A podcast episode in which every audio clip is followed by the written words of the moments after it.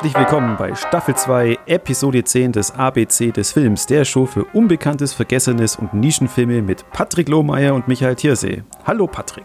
Hi Michael.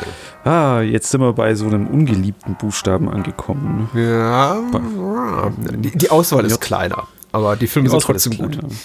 ja, aber diesmal machen, sprechen wir beide über, über J. Ich weiß ja, in der ersten Staffel haben wir das so geteilt. Ja. I und J. Aber heute hat jeder was.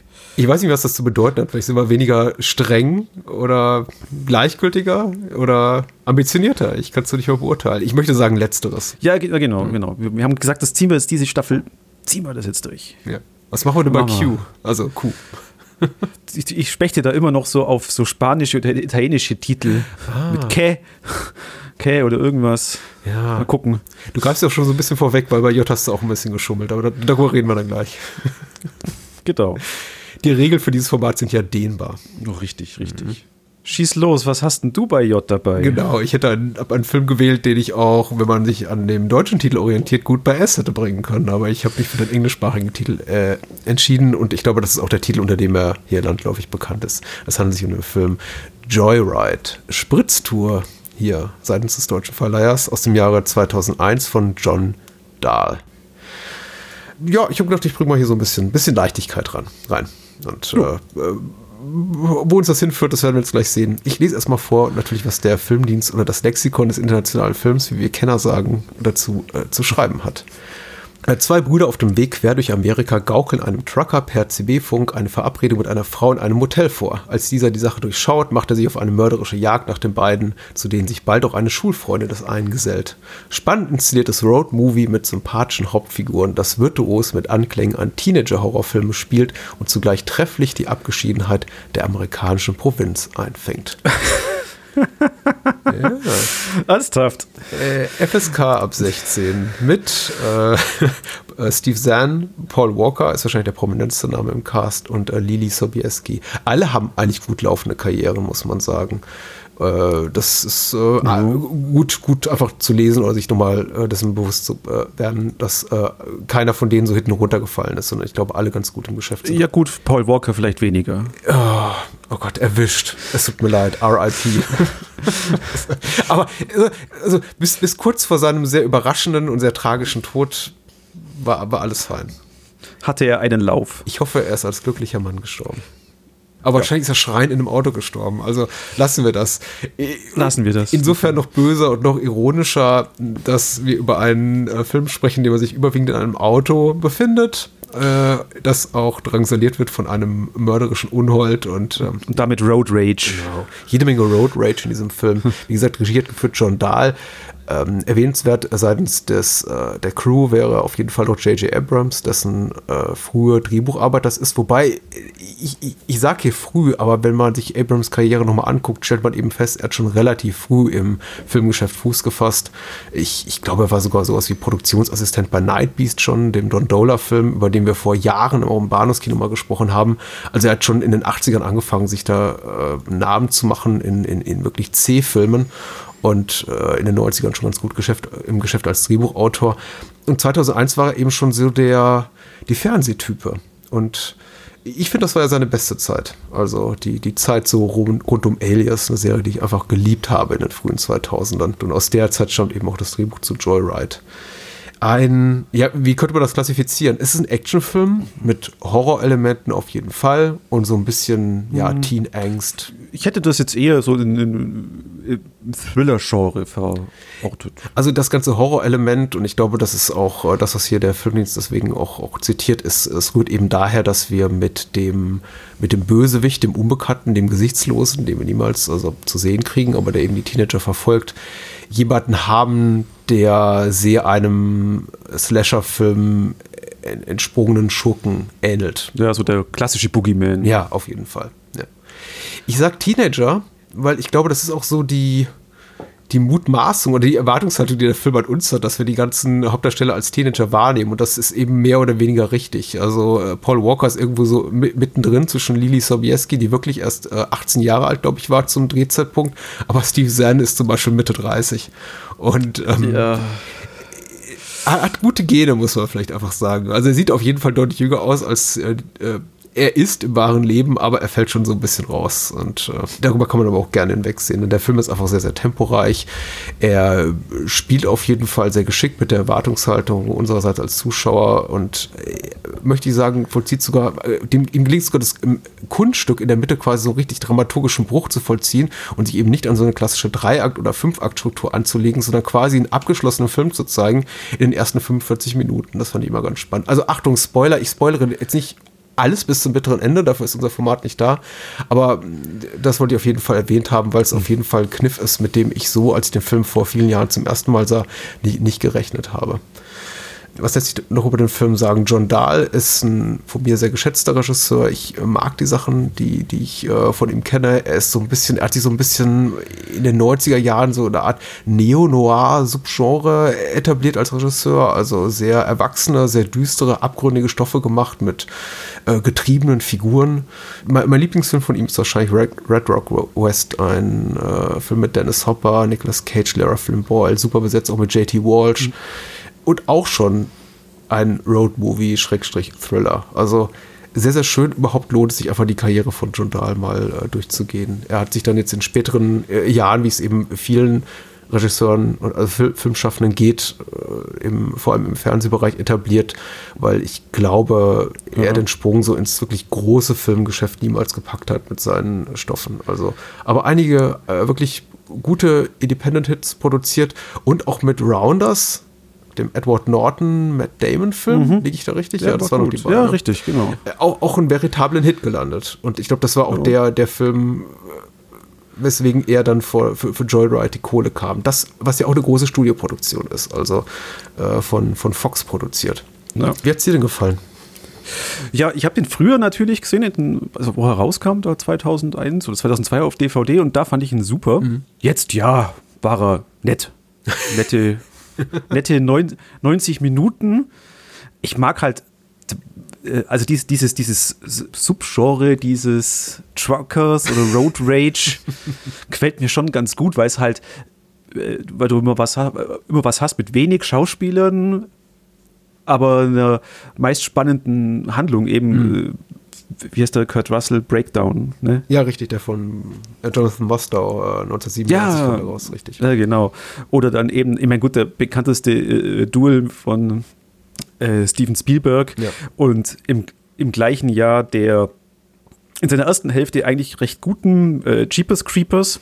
Ja, ja. Der da ähnlich ist, aber äh, der ja dann nicht so wie jetzt Joyride in, ich würde sagen, Thriller mhm. oder Stalker-Genre Slashers, ja, Slam, ja, abdriftet, sondern der ist, wird ja dann wirklich zum Creature-Horror. Ich habe auch nur gesagt, also die Schurkenfigur ist so ein bisschen an so einen klassischen Stereotypen Slasher-Film äh, Baddie äh, angelehnt. Ich glaube nicht, dass der Film inhaltlich dem Slasher-Film-Prinzip äh, folgt, weil es gibt zwar zwei, drei Tote, es bleiben Menschen auf der Schreck Strecke und die werden auch teilweise auf sehr gruselige Art und Weise umgebracht, aber es ist jetzt, es, es funktioniert jetzt nicht nach dem Ten Little Indians-Prinzip, dass wir einen riesen Cast haben, die alle ähnliche Namen tragen und alle blonde, hübsche Mädels sind und aufgepumpte Muckibuden-Heinis und die werden eben nach und nach einfach massakriert, sondern hier haben eben den schon von dir erwähnten sehr kleinen Cast.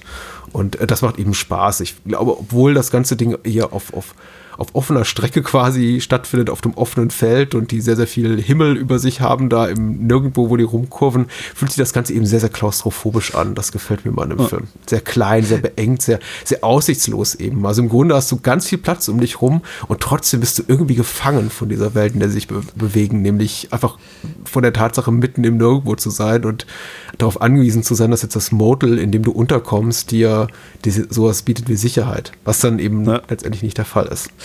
Ja, aber wobei ich da eben auf Slasher komme, weil du hast ja immer wieder diesen, diesen Beat, der Truck kehrt ja wie einfach wieder. Natürlich. Der ja. ist auf einmal wieder da. Es gibt diese so eine Fake-Out-Szene, wo sie vor einem vermeintlichen, vor, vor, dem vermeintlichen Killer flüchten. Dann stellt sich es nur raus, dass eben einer, hey, sie haben ihre Brieftasche dort verloren, mhm. was ja so ein klassischer Slasher-Ding ist. Und dann dreht er sich um und bäm, da ist der Truck. Und mhm. dann müssen sie in das Maisfeld fliehen. Mhm. Was ja, das ist eine tolle Sequenz. Die ist immer, was du auch sagst, dieses klaustrophobische. Du hast zwar eine ganz, du hast eine offene Welt, das offene Maisfeld. Aber das ist ja auch so eine, eine, eine, Box mit Wänden, die so ganz nah an dir dran sind. Mhm.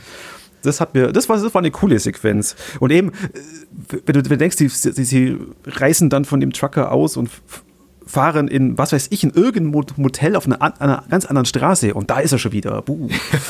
Das ist, das, ist, das, ist, so wie Jason, der überall auftaucht.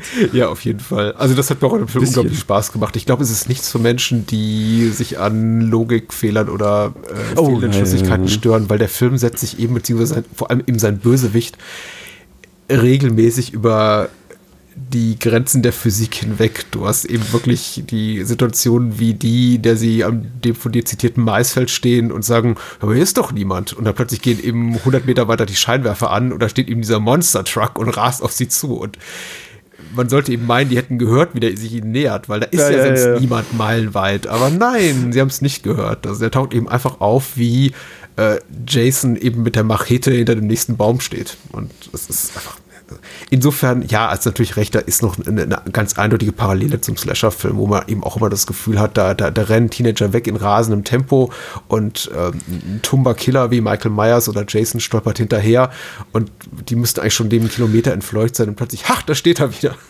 Ja, genau. Ja, äh, ja ähm, er, er, ist, äh, ja, ich möchte jetzt nicht, das klingt jetzt blöd, wenn man sagt, unglaublich schlecht gealtert. Aber eben, was hat die Technologie, sowas wie dieses CB-Funk, mhm. wenn das heute, ich meine, wenn du das heute anschaust, äh, das funktioniert nicht. Das mehr. waren die Handys also unserer Generation, keinster, komm. Äh, keinstem Ding. Und ähm, was dann eben auch diesen, diesen Akt dieses Herausforderns mhm. dieses LKW-Fahrers ist, das ist so, wo ich mir auch da habe, jetzt, ich weiß zwar gut, ich kenne die Zeit noch mit, mit CB-Funk, aber das ist einfach nur dämlich gerade.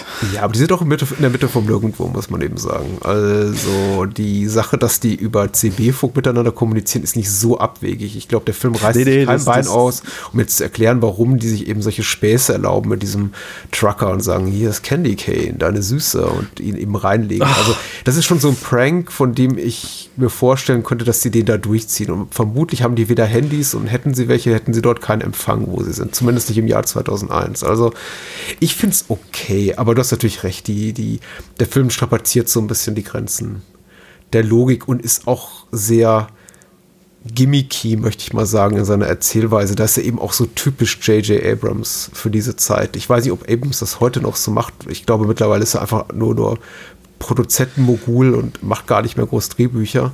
Aber mhm. er ist schon immer sehr auf Überraschungseffekte aus und also die, die beeindruckendsten finde ich ja immer noch den, oder den wirkungsvollsten, den mit diesem rassistischen Touristen, den sie, dem sie da im Hotel bege begegnen und eben davon ausgehen, dass er der irre Mörder ist und sich davor eben gruseln. Ich glaube, Steve Zahn steht hinter ihm und denkt sich, was denn das für unangenehme Typo? Und der blafft ihn dann auch noch an und am nächsten Morgen wird er eben gefunden vom örtlichen Sheriff mit, äh, mit ohne Kiefer. Also der Kiefer wurde ihm abgerissen. Ja. Und die äh, Dreierklicker oder Zweierklicker, glaube ich, zu dem Zeitpunkt nur. Zu, dem Zeitpunkt ja, Zweierklicker. Muss ich dann fragen, was ist eigentlich geschehen? Oh Gott, der, der, also wenn der so einem äh, bärigen, bulligen, ekelhaften Typen den Kiefer abreißen kann, mühelos, was macht der da mit uns? Äh, vor allem, das, das, ist auch eine ganz coole Sequenz, wo sie da die beiden Brüder an der Wand lauschen, mhm. weil das passiert ja im Nebenraum und sie wissen ja, dass, dass sie den Rusty Nail dorthin geschickt haben, den Trucker. Genau. Und, und eben, das ist halt schön, du, du, du, es wird nur Sachen impliziert. Du hörst nur was, hm. bist dir nicht sicher. Das macht der Film ganz, ja. ganz cool. Also, aber was mich da mit dem ganzen Motel, gut, das ist natürlich auch ein Motel, so ein bisschen auch erinnert hat, ist an, äh, ah, wie heißt denn das, letztes Jahr, Last Night at die. Ach so, äh, El Royal-Dingens. El Royal, ja, ja. ja. Der hieß, glaube ich, nicht so, wie wir gerade ausgesprochen haben, aber so ähnlich. ja, ich erinnere mich. Ich, genau. ich, ich, fand den ja auch, äh, ich glaube, das war schon, sogar schon vorletztes Jahr, aber äh, den, den fand ich ehrlich gesagt auch ganz cool. Aber ebenso wie Joyride fand ich den hinten raus immer weniger befriedigend. Also ich, mhm. ich glaube, im äh, El Royal, wie auch immer der genaue Titel ist, äh, taucht irgendwann Chris Hemsworth auf und dann wird der Film, geht der Film so ein bisschen kaputt. Und bei Joyride oh, ja, habe ich ja, eben ja. auch, muss ich den Kritikpunkt üben, ohne jetzt spezifisch zu werden, weil wie gesagt, ich will nicht zu viel verraten, dass er am Ende doch, glaube ich, ein bisschen zu sehr für meinen Geschmack daran interessiert ist, möglichst viel Spektakel zu bieten und sich nicht immer so, so auf seine Suspense-Elemente verlässt, was dem Film eigentlich sehr, also gut getan und ausgezeichnet hat bis dahin. Und am Ende ist es eben einfach nur ein großer, großer Actionkracher. Es gibt ja auch auf der Blu-ray und DVD ein alternatives mhm. Ende, das dort 25 Minuten oder so. Also im Grunde der komplette letzte Akt ist äh, quasi eine Alternativfassung von dem, was wohl zuerst gedreht wurde. Ja, und da kommt halt auch wieder dieses, was der Filmdienst da schreibt für die Teenager, mhm. dieses, ist der Killer jetzt tot? Ja, natürlich, klar. Huhuhu. Und, und ich meine, es ist natürlich auch ein, auch ein feiner Kniff gewesen, dass man mit Marco Beltrami einen, äh, ja, ja. einen Komponisten ja geholt hat, genau aus diesem Genre. Ja. Die Musik ist auch so genauso, wie du das erwarten würdest für so einen Teenie. Horrorfilm, Anführungszeichen. Du, der Grund, warum ich den ausgesucht habe für J, ist nicht, dass es nicht andere Filme mit J gibt, die doch vielleicht beredenswerter wäre, wären, sondern einfach, weil ich ehrlich gesagt einfach ein bisschen Abwechslung reinbringen wollte in meine Filmauswahl und weil es für mich eben eine Art von Film ist, die ich einfach gerne wieder im Kino sehen würde. Abgesehen vom Ende, das eben sehr deutlich ein Sequel anteasert und damit eben auch wieder sehr, sehr stereotyp ist, ist der Film eben erzählerisch durchaus unkonventionell und eben auch eine Art von Kinofilm mit großem Budget und charismatischen jungen Stars und sehr viel Prominenz hinter den Kulissen, die es heute so nicht mehr gibt oder die heute irgendwo bei Netflix dann versanden würde in der, weiß nicht, in irgendwo Blog mit Filmempfehlung Nummer 47, wo du ihn garantiert niemals finden wirst. Ja. Und äh, das macht mir eben Spaß. Also einfach die Erinnerung an die Zeit zurück, als sowas im Kino lief, man sagen konnte, hier komm, lass uns heute Abend mal ein Joyride gehen. Äh, das findet einfach nicht mehr statt. Also Corona unabhängig fand das auch schon 2018 oder 2016 oder 2010 nicht mehr statt, solche Filme. Und ähm, ich, ich kann mich einfach sehr, sehr, sehr daran erfreuen. Ja, ja eben jetzt in Vorbereitung habe ich dann auch gesagt äh, oder, oder, oder geguckt, was äh, Joyride war, ist glaube ich so auch so ein Opfer dieses äh, der 2000, 2001er. Hm. Ähm, die, der, der Horrorboom ist so abgeflacht. Ja. Also ja. wenn ich mir so hier gerade auf, auf Letterbox so die oh, äh, Most Popular Horror und Thriller Sachen von 2001 mhm. angucke, mhm. da, dann, dann bist du da bei The Others, Hannibal, Ichi the Killer. Äh, also die Others ist gut, auf, aber. Auf Platz 10 kommt dann schon Ghost of Mars. Interessant, ist das Most Popular oder Best Rated? Most, most uh, Popularity, ah, ja. okay, ja. Das, das heißt ja nur, dass die meisten Leute, das ist ja nur, glaube ich, die, bestimmt ja nur die Anzahl der Leute, die den Film gesehen haben. Also. Ja, aber das, das war schon so ein, so ein maues Jahr. Und, und bei Thriller war es auch so, ähm, hey, wenn du im Jahr 2001 einen Action-Thriller mit Paul Walker äh, sehen wolltest, ja, genau.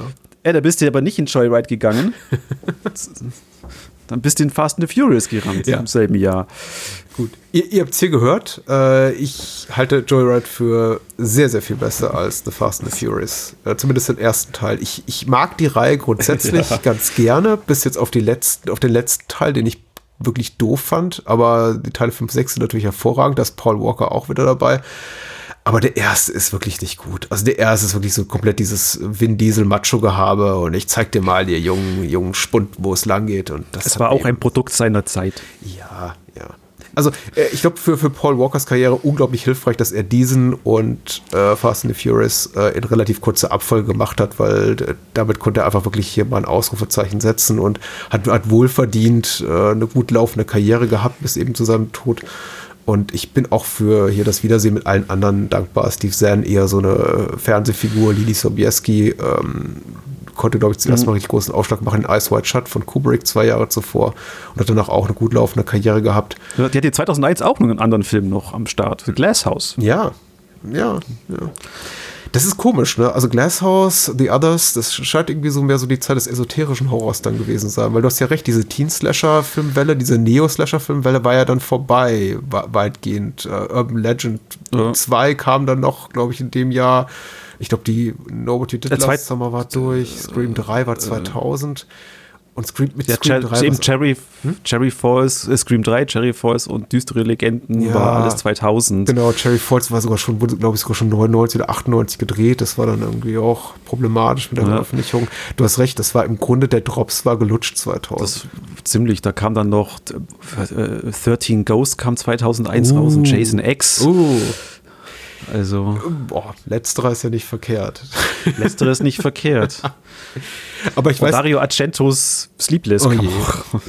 Nee, also ich möchte jetzt auch nicht das alles über einen äh, Kamm scheren. Ich meine, es gibt äh, bessere und schlechtere, schlechtere Jahre fürs Genre-Kino, aber du, du hast recht. Ich meine, Joyride war auf jeden Fall jetzt nicht das, glaube ich, die Art von Film, auf die das Publikum wartete. Und ich glaube, die Tatsache, dass es eben alles relativ, ich möchte nicht sagen jugendlich, aber junge Protagonisten sind, hält auch vielleicht hielt auch vielleicht ältere Kinogänger und Innen davon ab, den, den Film zu gucken. Aber es ist ein sehr erwachsener Film, muss ich sagen. Und der beschäftigt sich eben nicht überwiegend mit, ähm, Jo, Bräute, Bier, Saufen, Kiffen und so weiter. Also es ist schon, ich, ich glaube, den ja. kann man sich jetzt wie ich mit Anfang 40 genauso gut angucken wie damals mit Anfang 20. Ja, es ist, es ist süß, es ist total süß, wie naiv Paul Walker in dem Film ist. Mhm. Es ist großartig. Ja.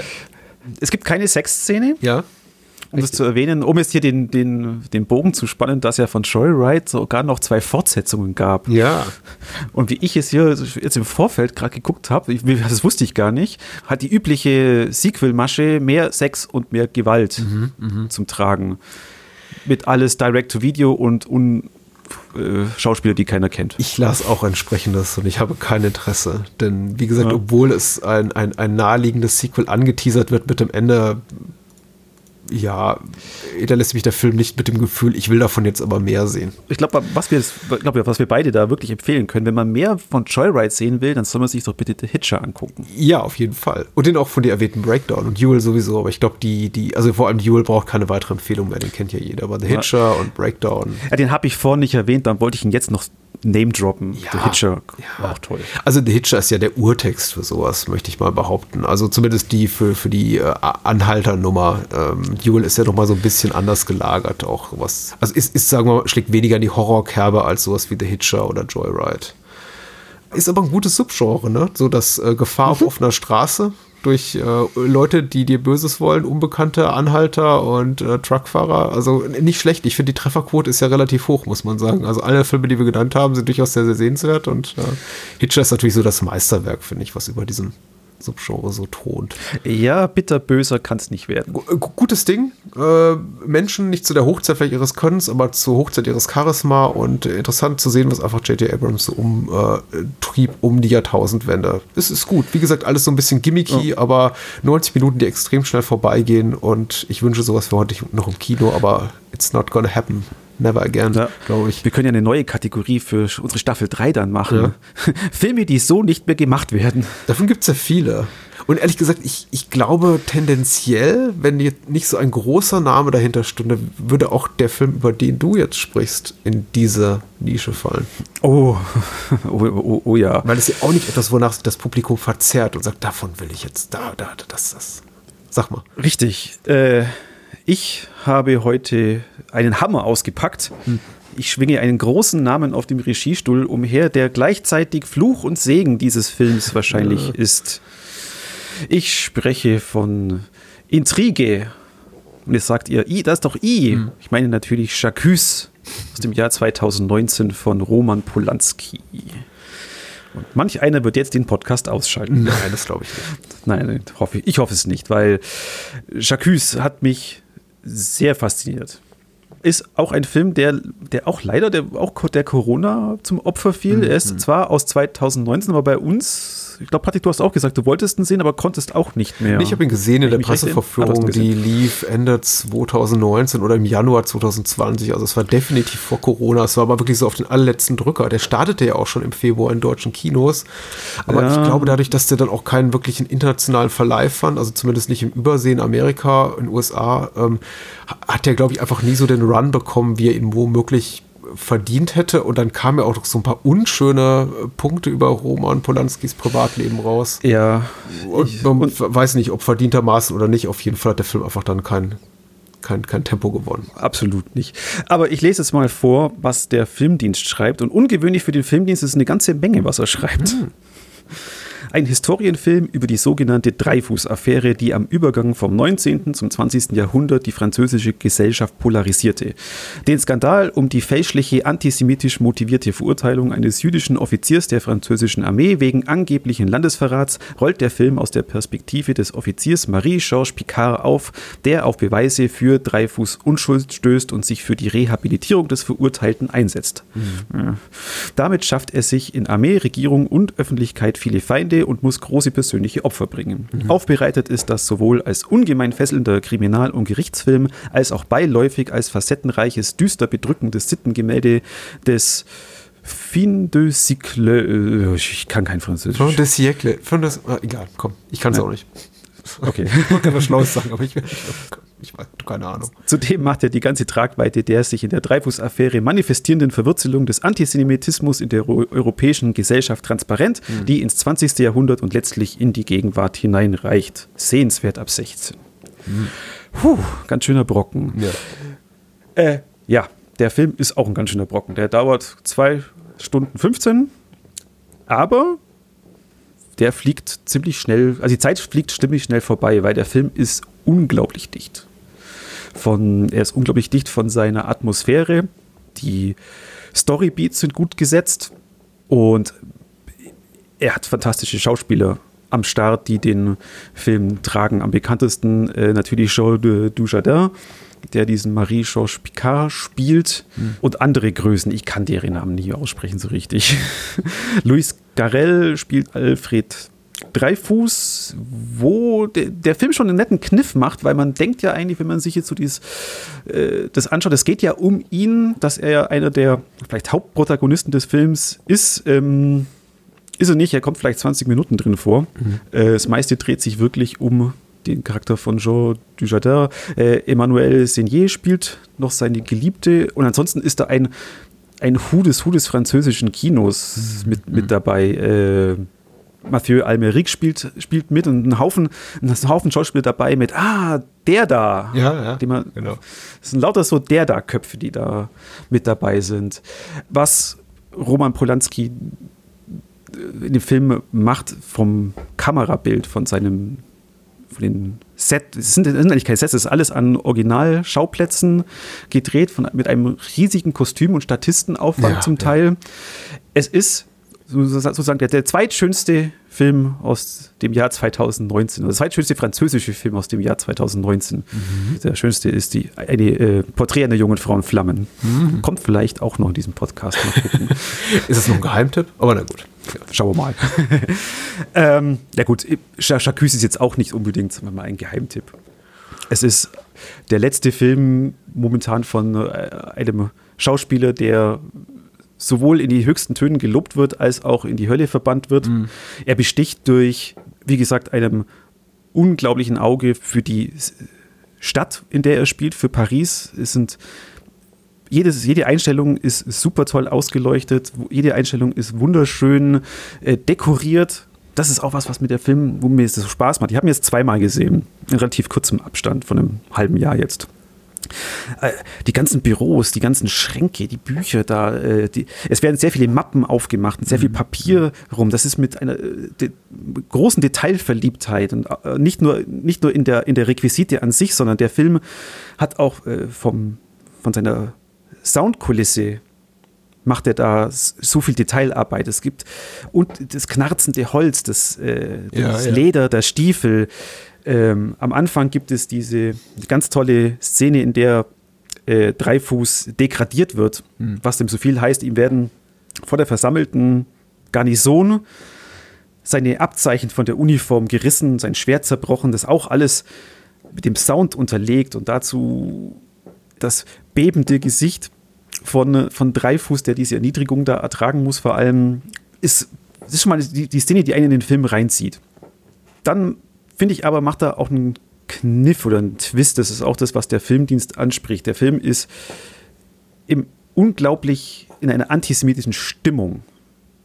Es wird ständig, oder also nicht, nicht dass der Film antisemitisch ist, mhm. sondern äh, eben die Figuren darin, die, was sie porträtieren, da ist eine ganz große Judenverachtung in der ganzen Gesellschaft. Und das überträgt sich auch auf unseren Protagonisten, eben den, den Picard, der schon am Anfang sagt, ihm ist scheißegal mit dem Dreifuß. Er mag keine Juden und ja, Punkt. Ja. Äh, wo du dann schon denkst, ah, äh, Moment, wer ist denn jetzt unser Held in dieser Geschichte? Und äh, wir bleiben zwar immer bei Picard und ja, äh, er ist sozusagen der Ankerpunkt für uns Zuschauer, aber am Schluss stellt er dann schon wieder in einem schönen Szene, die die erste Szene mit seinem Zusammentreffen mit Dreifuß spiegelt, stellt er dann schon klar, dass es ihm eigentlich scheißegal ist, wer er ist. Mhm. Also als Men äh, der, der Mensch Dreifuß ist Picard scheißegal. Was mich jetzt, jetzt heute, wo ich ihn gesehen habe, nochmal so verblüfft hat, ist auch wie aktuell die Themen sind. Jacques kommt von dieser berühmten Überschrift dieses offenen Briefes, der in der Zeitung abgedruckt worden ist, in dem eben die, der, die Regierung und der Generalstab dort eben angeklagt wird, dass sie diesen Prozess, dass sie zwar gewusst haben, dass er unschuldig ist, aber ihn auch aus antisemitischen Gründen und politischen Gründen eben da verbannt haben, gibt es eben diese Szene, wo dann eben das Volk aufschreit und viele sagen Fake News, mhm. was eben an den aktuellen Ereignissen jetzt rund um verschiedene Stürmungen der verschiedenen Part äh, Kapitol oder Bundestag schon auch so eine Menschenmenge porträtiert, denk, also finde ich mal. So kam es bei mir jetzt rüber. Ich weiß nicht, was hast du noch so Empfindungen bei deinem? Ja, die, die, die, sind zum Überwiegenden noch, glaube ich, Teil ähnlich wie deine. Ich finde zum einen, ist der Film äh, grandios ausgestattet, du hast schon recht. Das ist ähm, im, im Feuilleton gibt es ja diese, diese, diese Unwörter wie Ausstattungswunder oder verschwenderisch inszeniert, aber hier passt das wirklich gut. Also als ich äh, den, den Film sah, erstmals dachte ich mir auch, meine Güte, das, äh, da hätten sich wahrscheinlich die meisten anderen Filmemacher mit, mit CGI oder mit so digitalen Matte Paintings oder äh, Statisten aus dem Computer beholfen, aber nee, also Polanski hat das alles eben in Paris inszeniert. Hm, wenn mich nicht alles täuscht, stand doch irgendwie im Produktionsheftchen, also in dem Presseheftchen, was ich damals bekommen habe, dass der Film eigentlich in Warschau gedreht werden sollte für das äh, doppelte Budget und dann entstand dafür deutlich weniger eben in Paris und äh, sieht nicht danach ja, aus, stimmt, als ob da irgendwas schiefgelaufen ist. Also der Film sieht sehr, sehr teuer aus, das war er eben auch, muss man sagen. Überraschend bildgewaltig, dabei aber sehr kühl in seiner Inszenierung. Die, die von dir angesprochene Spannung, die sich eben dadurch entwickelt, durch diesen, ja eigentlich durch diese sehr widersprüchliche Zwangsehe oder Zwangsbeziehung, die eben Dreyfus und Picard eingehen, eben aufgrund der Tatsache, dass Picard äh, auch, auch verkappter Antisemit ist. Das ist, ja. das ist natürlich unglaublich spannend. Das ist natürlich eine Dynamik, das ist ein gefundenes Fressen, glaube ich, für jeden Filmmacher. Da kann äh, Polanski, Robert Harris, der hier die Romanvorlage und auch das Drehbuch geschrieben hat, mit dem er auch schon Ghostwriter zusammen gemacht hat, ähm, ihm alle Füße dafür kosten. Und natürlich ist der Film auch beseelt von so einem, bevölkert von einem sehr dankbaren Personal. Diese ganzen historisch verbürgten Figuren sind, glaube ich, spannend. Äh, Emile Solar hier, der ja, von dem das, das titelgebende Zitat stammt, taucht auch auf in, in Person und eben viele andere Intellektuelle der Zeit. Das ist schon, ist schon einfach eine Welt, in der ich mich unglaublich in die ich mich unglaublich gerne reinbegebe. Ich kann nicht sagen, dass der Film es immer leicht macht, das äh, sich einfach so unterhalten zu lassen, weil er ist schon, ich möchte sagen, intellektuell fordernd. Nicht, weil die Handlung so komplex mhm. ist, sondern weil die Atmosphäre eben sehr, sehr, es ist sehr harsh, es ist sehr unmittelbar, unangenehm. Also du hast schon ja. die, die Kulissen beschrieben, das ist alles sehr, sehr bedrückend und groß. Ja, auch und, die, ja, die, das, die Farbgebung des Films. Ja, auch. dieses Archiv, in dem sich da Matthew Almaric bewegt, mit dieser Wand mit den gefühlt tausend Schubladen und Akten mit Akten drin, das ist alles, also er scheint einen nahezu zu erschlagen. Oder diese äh, Geheimdienstbehörde, die Spiona in der die Spionageabwehr arbeitet, wohin äh, Picard zu Beginn dann äh, versetzt wird als neuer Chef oder noch nicht als Chef, aber dann äh, kurze Zeit darauf. Das ist, äh, das sind so Büros, die in diesem grünen Stil, wo schon ja, so. Ah. Da kann man sich vorstellen, die sollen was hermachen. Auf der anderen Seite wirken sie eben auch unglaublich erschlagend in ihrer Größe und ah, ich möchte da einfach nicht sein. Und trotzdem habe ja. ich eben unglaublichen Spaß gehabt an dem Film, weil ähm, Wer macht sowas heutzutage noch? genau, wieder willkommen zu unserer neuen Kategorie. Ja, ja. Solche Filme werden nicht mehr gemacht. Ich möchte auch nicht sagen, irgendwie früher war alles, alles, alles toller, aber ich, man, man, muss dankbar sein, dass so ein Film existiert und unabhängig von der Person Polanski und vielleicht kommen wir darauf noch mit ein, zwei Sätzen zu sprechen, äh, bin, bin ich froh, dass es Jacques gibt. Ich habe ihn sehr genossen. Richtig, bin ich voll, voll bei dir und äh, da sage ich auch, das ist auch die, die, die, dieser Fluch und Segen. Ich glaube, der Film hätte mehr Anerkennung verdient, als er jetzt vielleicht hat, wenn man sich jetzt so die Kritiken anschaut mhm. oder bei, bei IMDB die Bewertungen, die wir sind bei auf Metakritik bei, bei 56 oder so. Das hat der Film eigentlich nicht, nicht verdient. Es ist ja so umgeschlagen, glaube ich, im Zuge dieser Vergewaltigung. Also erstmal hat ja sowieso Polanski, das, dafür ist ja, ist es, das ist ja auch bekannt, die Geschichte seit, seit Jahrzehnten, diesen äh, Missbrauchsskandal an, an, an der Backe. Er hat sich an einem 13-jährigen Mädchen, glaube ich, vergangen. Äh, in, in Amerika. Ja, in den USA ist dann geflohen, genau. Lebt jetzt quasi im weltweiten Exil, so da, wo er eben gerade aufschlägt und der, der ihn nimmt, da darf er eben bleiben. Aber dann gab es eben weitere Missbrauchsvorwürfe. Und davor lief ja alles ganz gut für den Film. Also in Venedig großer Preis der Jury, der Silberne Löwe und dann hat er, war er auch für X Césars nominiert, hat davon auch ein paar gewonnen. Darunter beste Regie. Darunter beste Regie, ist aber nicht zur Preisverleihung aufgetaucht, der Herr Regisseur. Und da gab es dann wohl schon wirklich Buhrufe, das war Anfang 2020 und äh, ich glaube mittlerweile genau, wenn du sowas anguckst wie IMDb-Ratings, hat man eben das Gefühl, dass da drei von fünf Menschen den Film eben aufgrund ihrer Antipathie von, basierend auf ihrer Antipathie für Roman Polanski bewerten und nicht aufgrund der filmischen Qualität. Also die meisten Kritiker sprechen, sprechen auch das, genau das an, was, was wir gesagt haben, dass wir, äh, dass dieser Film eben diese äh, Unbehagen auslöst und viele ziehen eben daraus auch diesen, eben diesen Antisemitismus aus mhm. dem frühen 20. Jahrhundert eben in die, in die Gegenwart. Ich weiß, das Buch war ja von 2013 geschrieben, ja, wenn ich mich jetzt richtig, richtig erinnere. Ähm, gut, da konnte ja Richard Harris heißt er. Ne? Robert Harris. Robert heißt noch nicht, natürlich noch nicht wissen, was jetzt ja jetzt abgeht, aber ich meine, die Tendenzen waren ja damals auch schon leider da. Ja.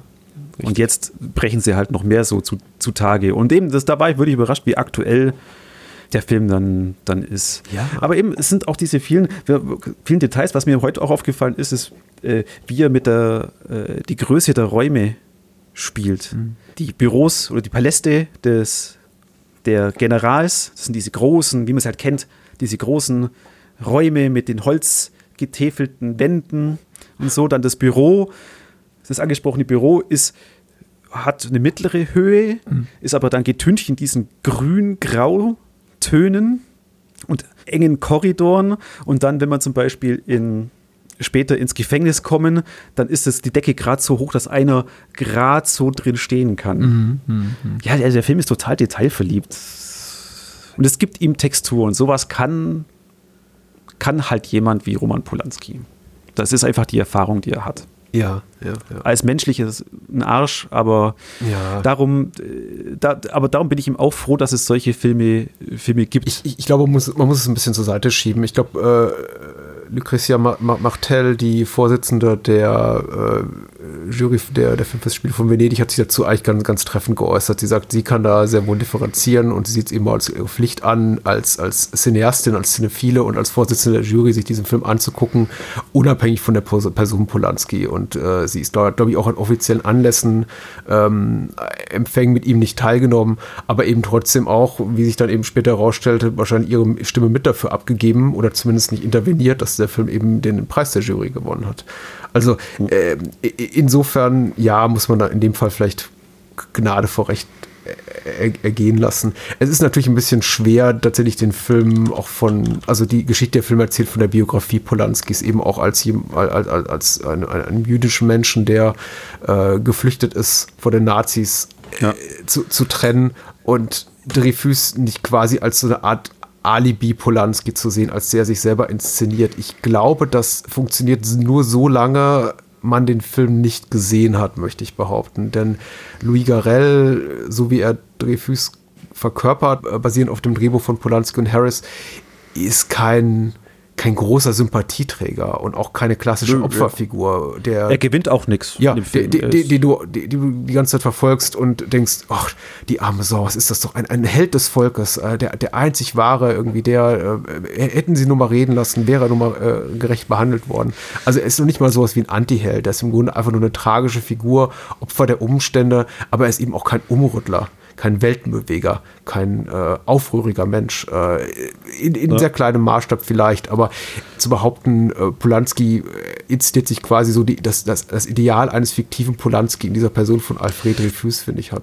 Dem Ganzen widerspricht ja auch die, die letzte Szene in dem Film, in dem er ja auch diesen ganzen, diesen Heldenstatus, den dann Picard mhm. auch von uns Zuschauern dann vielleicht entgegengebracht wird, eben als ah, das ist ja der, der alles aufgeklärt hat. Diese letzte Szene reißt das Ganze hier zusammen. Mhm das ist diese, Spie diese Spiegelszene, die ich vorhin gesagt habe, wo er ihm einfach ins Gesicht sagt, das ist ihm scheißegal. Jean Dujardin ist wirklich toll, weil du eben gesagt hast, er wird so gehassliebt und ich äh, verstehe das ja. Ich glaube, er hat seit äh, The Artist, ne, so ein bisschen, mhm. ist er so ein bisschen der Robert Roberto Benini des äh, französischen Kinos und Leute wissen nicht, ob sie ihn gut oder schlecht finden sollen.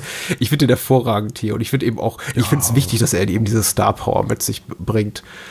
Äh, und, und Louis, Louis Garrel, äh, ich, ich, war komplett erstaunt, weil ich habe ihn, ich glaube, wenige Wochen danach in Little Women gesehen, in, in der Neuverfilmung. Ja. Und ich konnte die beiden nicht zusammenbringen. Und erst als ich die Credits las am Ende des Films, dachte ich, ach, das ist der Typ, der Dreyfus gespielt hat in, in, in Jacques, weil er eben optisch nichts mit dem gemeint hat. Also er spielt ja so irgendwie so. einen Jugendlichen oder einen jungen Liebhaber, äh, äh, ver verkopftes Genie, Literat, Lyriker in, in Little Women.